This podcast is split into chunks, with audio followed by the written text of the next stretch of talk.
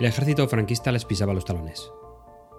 Aunque no tenía la certidumbre de que estuviera gestando una operación de esa envergadura, los responsables militares sabían que la mercancía podía estar en peligro de desaparición. La red de contactos que gestaba la operación era sobre todo muy numerosa, y de ahí radicaba la complejidad del éxito de la operación. La mercancía estaba escondida en la mina Canta de la Bayol, casi en la frontera francesa.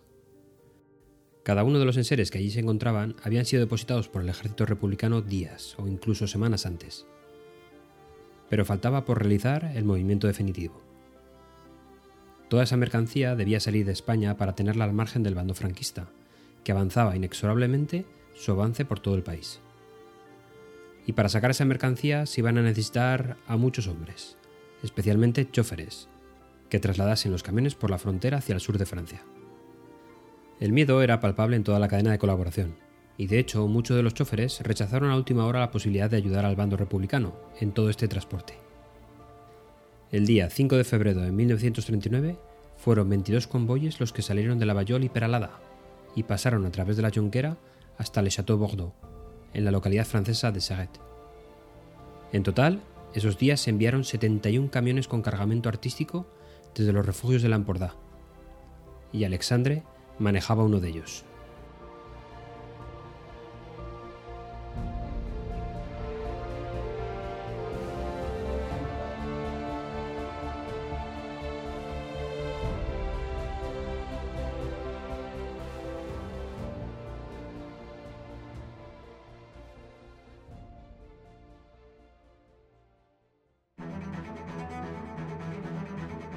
Cada vez más, y lo digo por mi propia experiencia como audiencia de las presentaciones, solo puedo reflexionar de forma significativa sobre una sola figura o información a la vez.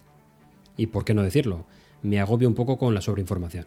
Por lo tanto, ahora intento mostrar solo un gráfico o figura por diapositiva, a menos que tenga una buena razón para no hacerlo. Muchas veces pretendemos hablar de una sola figura a la vez, pero sin embargo mostramos varias figuras en la misma diapositiva, abordando cada una de ellas de forma secuencial. El problema con esta estrategia es que cada gráfico es mucho más pequeño de lo necesario, y también que el público siempre se desconcentra y mira cualquier cifra que le llame la atención, sin importar de qué se trata, sin importar de qué cifra esté hablando el presentador. Si queremos presentar dos o más cifras una al lado de la otra para compararlas, consideremos la posibilidad de presentarlas individualmente, al principio, y luego agruparlas después.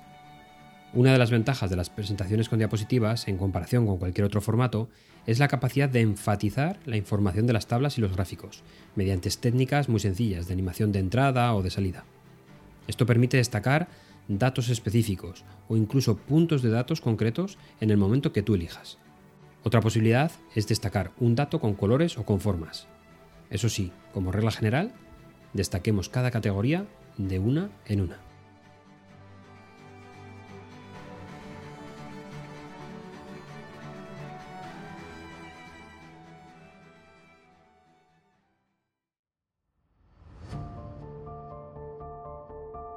La operación estuvo en peligro en algunos momentos ante el miedo por el avance de las tropas franquistas y sus bombardeos. Uno de los dos últimos dos camiones fue capturado por los franquistas a pocos metros de la Jonquera, y las obras que iban en el otro fueron finalmente transportadas hasta el primer pueblo francés, Les Illes, a pie por la montaña, tras una avería de este vehículo. Como fruto de esta operación se hizo posible el traslado de las obras hasta Ginebra, una vez cruzada la frontera. La concentración de las obras de arte puestas a recaudo por parte del bando republicano tenía el objeto de salvaguardarlos del efecto de la guerra, pero también para dotarles de la categoría de patrimonio. Pero todavía no se sabe mucho de las obras que los hombres del teniente Alexander Blasi no pudieron salvar. Las agendas del teniente Blasi tenían otro elemento de interés.